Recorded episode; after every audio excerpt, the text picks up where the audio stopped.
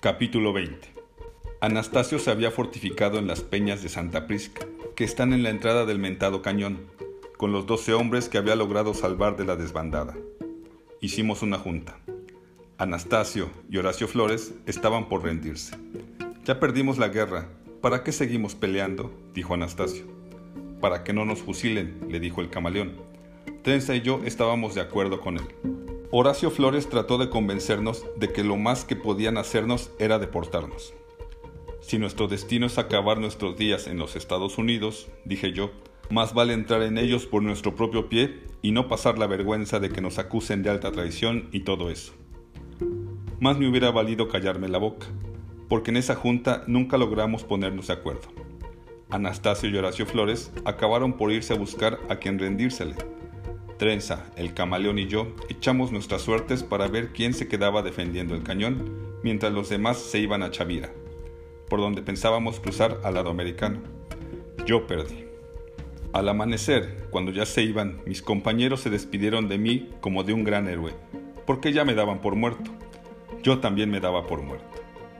Cuando ya se habían ido, por el cañón, montando unos caballos que apenas podían tenerse en pie, regresó un piquete que había yo mandado a conseguir víveres con tres vacas que se habían robado. Esa fue nuestra primer comida desde nuestra salida de Ciudad Rodríguez. Después de la comida ordené que se formaran. El que se quiera ir, más le vale. Nadie se fue.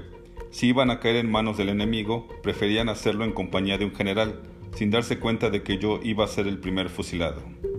Les repartí el dinero que me quedaba, pero ellos prefirieron enterrarlo, para que no se los quitaran al apresarlos. Después pasé revista a mis efectivos. Teníamos 20 hombres y dos ametralladoras con parque para resistir unas dos horas, si nos íbamos con tiento. Más nos hubiera valido irnos con Trenza y el camaleón, pensé para mis adentros. Cuando esa tarde apareció por el desfiladero la columna del Chato Argüelles, resistimos con gallardía. Pero el parque se agotó antes de que se metiera el sol. Entonces sacamos un trapo blanco.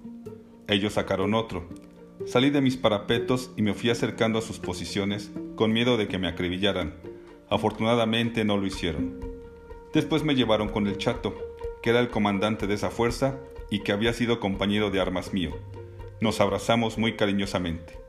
Lupe, me dijo, qué gusto me da verte. Verme fregado, pensé para mis adentros. Yo me entrego, le dije, pero no vayas a fusilar a los muchachos. No faltaba más, me contestó te prometo que nada les pasará. Y en efecto, nada les pasó. Nomás estuvieron en la cárcel militar por cinco años. A mí me llevaron a Ciudad Rodríguez. Te van a formar consejo de guerra, me dijo el chato cuando me entregó en el cuarto de guardia del cuartel de San Pedro. Yo ya lo sabía. En el calabozo encontré a Anastasio y a Horacio Flores. Mañana nos fusilan, me dijo Anastasio cuando entré. Lo abracé conmovido porque comprendí que había perdido su última oportunidad de escapatoria no más por creer en las palabras de Horacio Flores, que afortunadamente pagó su optimismo de la misma manera. Al amanecer del día siguiente los pasaron por las armas. A mí me dieron algo de desayuno y luego me llevaron con escolta al Hotel Rodríguez. El tribunal se había instalado en el comedor. Desde el momento en que entré comprendí que mi caso era un caso perdido y que yo estaba ya como fusilado. El tribunal lo presidía Cirilo Begonia. El fiscal era el mayor Arredondo, que siempre fue un gran taimado y el defensor, el capitán Cueto, que tenía fama de tonto. Pedí la palabra. Me niego a ser defendido por el capitán Cueto, ni por nadie. Este juicio es una faramaya. Digan ustedes lo que quieran, pero yo no voy a participar en ella. Dicho esto, me senté y cerré la boca y no la abrí en las tres horas que duró la farsa.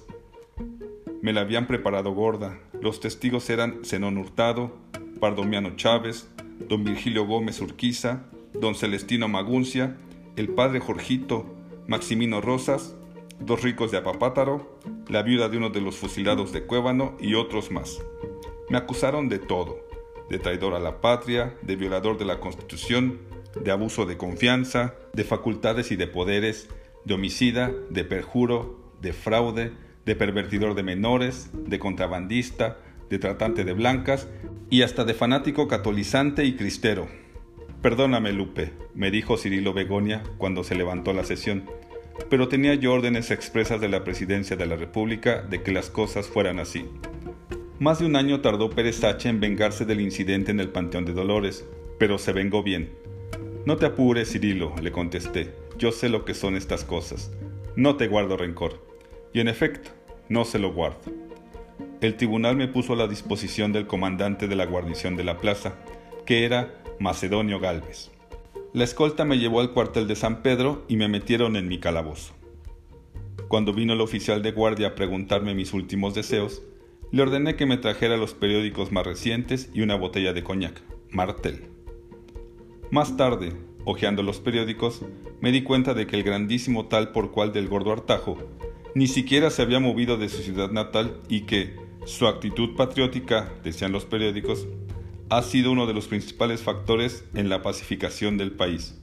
Artajo había sido el comodín en nuestro caso, como lo fue Eugenio Martínez en el del malogrado general Serrano, el conspirador que desaparece el día del levantamiento con un cuerpo del ejército. Comprendí entonces, con mucha tristeza, que habíamos sido juguete de Valdivia Sánchez. Los revolucionarios éramos pocos, como él decía, pero él quería todavía menos.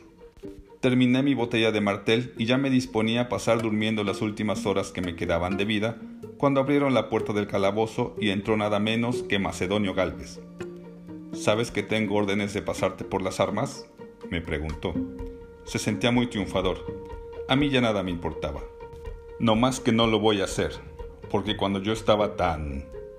Aquí dijo una palabra que no puedo repetir. Tú me invitaste a comer y me regalaste tu pistola para que yo la empeñara. Esto último, huelga decir, es una gran mentira. Él se robó mi pistola de cacha de nácar y yo hice lo posible para que lo capturaran y lo pasaran por las armas. Así que le agradezco mucho a Macedonio Galvez que no me haya fusilado esa noche, como era su deber. Pero yo no le regalé mi pistola, él se la robó. Claro, en ese momento no estaba yo con aliento para contradecirlo. Epílogo. El cadáver que salió retratado al día siguiente en los periódicos era de un carnicero que decían se parecía mucho a mí. Yo me reuní con Matilde y los niños en San Antonio, Texas, y allí pasé los ocho años más aburridos de mi existencia cuando deportaron a Vidal Sánchez y a Pérez H., los sobrevivientes de la Revolución del 29, es decir, Trenza, el camaleón y yo, regresamos a México como héroes. Trenza se dedicó a la agricultura, el camaleón a la política y yo a mi familia, y al comercio. No nos ha ido mal. Nota explicativa. Para los ignorantes en materia de historia de México. Porfirio Díaz forjó, en los 30 años de su tan vituperado reinado, una casta militar y un ejército tres o cuatro veces más numeroso que el actual, que desfilaba cada 16 de septiembre entre los aplausos del populacho. Los oficiales fueron a Francia a aprender el Le Crème y a Alemania para aprender lo que hayan sabido los prusianos de la época. Cuando terminó la guerra de los boeros, don Porfirio alquiló a dos o tres de sus generales para que vinieran a hacer el ridículo aquí en Coahuila la infantería mexicana fue la primera en adoptar un fusil automático, el Mondragón, fabricado en Suiza, algunos de cuyos ejemplares todavía son usados los domingos en los ejercicios marciales de los jóvenes conscriptos. Todo esto se vino abajo con la Revolución Constitucionalista de 1913. Los oficiales que habían estudiado en Francia y en Alemania los generales boeros y las infanterías dotadas con los flamantes Mondragón fueron literalmente pulverizados por un ejército revolucionario que estaba al mando de Obregón, que era agricultor, de Pancho Villa, que era cuatrero, de Emiliano Zapata, que era peón de campo, de Venustiano Carranza, que era político, y no sé lo que haya sido en su vida real don Pablo González, pero tenía la pinta de un notario público en ejercicio. Estos fueron, como quien dice, los padres de una nueva casta militar cuya principal preocupación entre 1915 y 1930 fue la de autoaniquilarse. Obregón derrotó en Celaya a Pancho Villa, que todavía creía en las cargas de caballería. Don Pablo González mandó asesinar a Emiliano Zapata. Venustiano Carranza murió acribillado en una choza cuando iba en plena huida. Nunca se ha sabido si por órdenes o con el beneplácito de Obregón, que a su vez murió de los siete tiros que le disparó un joven católico profesor de dibujo. Pancho Villa murió en una celada que le tendió un señor con el que tenía cuentas pendientes. En los intestinos del general Benjamín Hill, que era secretario de Guerra y Marina, se encontraron rastros de arsénico. El cadáver de Lucio Blanco fue encontrado flotando en el río Bravo. El general Diegues murió por equivocación en una batalla en la que no tenía nada que ver. El general Serrano fue fusilado con su séquito en el camino de Cuernavaca, y el general Arnulfo R. Gómez fue fusilado, con el suyo, en el estado de Veracruz. Fortunato Maicote, que según el corrido divisó desde una torre a las tropas de Pancho Villa, al lado de Obregón, fue fusilado en Pochutla por las tropas del mismo Obregón. El general Murguía cruzó la frontera con una tropa y se internó mil kilómetros en el país sin que nadie lo viera. Cuando lo vieron, lo fusilaron etcétera, etcétera, etcétera. Estas grandes purgas no fueron completamente eficaces. En el año 1938, el ejército mexicano contaba con más de 200 generales en servicio activo, de los cuales más de 40 eran de división, y con sus efectivos no podían formar ni tres divisiones. La solución de estas anomalías las dio la ley de pensiones del retiro y la naturaleza. En la actualidad, el ejército mexicano tiene los generales que le hacen falta. Todos los demás están enterrados, retirados o dedicados a los negocios.